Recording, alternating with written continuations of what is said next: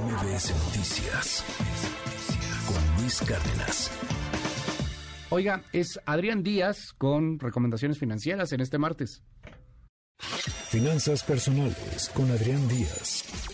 Amigos de MBS, mi estimado Luis Cárdenas, qué gusto me da saludarlos. Fíjense que en los últimos días se ha detectado una nueva forma de robo a través de mensajes de texto que llegan a su celular. Se trata de supuestos mensajes de Amazon, de Mercado Libre o de cualquier otra tienda en línea donde cientos de miles de personas compran todos los días. Esto quiere decir que todos los días cientos de miles de personas que están esperando la llegada de su paquete corren el riesgo de recibir un mensaje falso que dice textual, no hemos podido entregar su paquete. Siga el link para programar una nueva fecha de envío.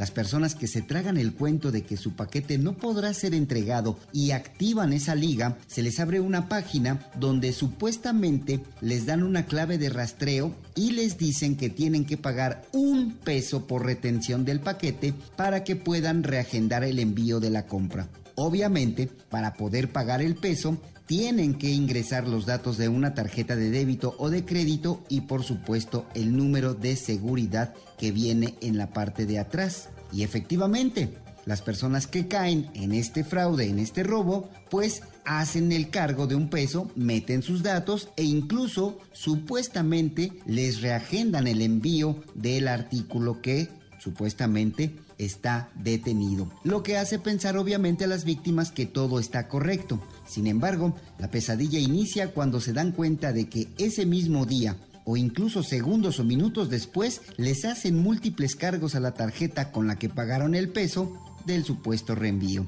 Así que ya lo saben, si les llega un mensaje de texto a su celular que diga no hemos podido entregar su paquete, siga el link para programar una nueva fecha de envío, borren inmediatamente ese mensaje, pónganse en contacto con el servicio al cliente de Amazon, de Mercado Libre o de la tienda donde hicieron la compra y seguramente ahí les dirán que su envío no tiene ninguna complicación y que está próximo a ser entregado. Mis queridos amigos de MBS Noticias, Luis Cárdenas, ya lo saben, cualquier duda, sugerencia o comentario para tener más información sobre este tipo de mensajes, me pueden seguir en Finanzas Personales a la Carta, arroba FP a la Carta. Estoy en Facebook, en Twitter, en Instagram, en TikTok y por supuesto en mi canal de YouTube. Por supuesto también nos escuchamos con más consejos de seguridad y finanzas personales la próxima semana. Gracias y hasta pronto.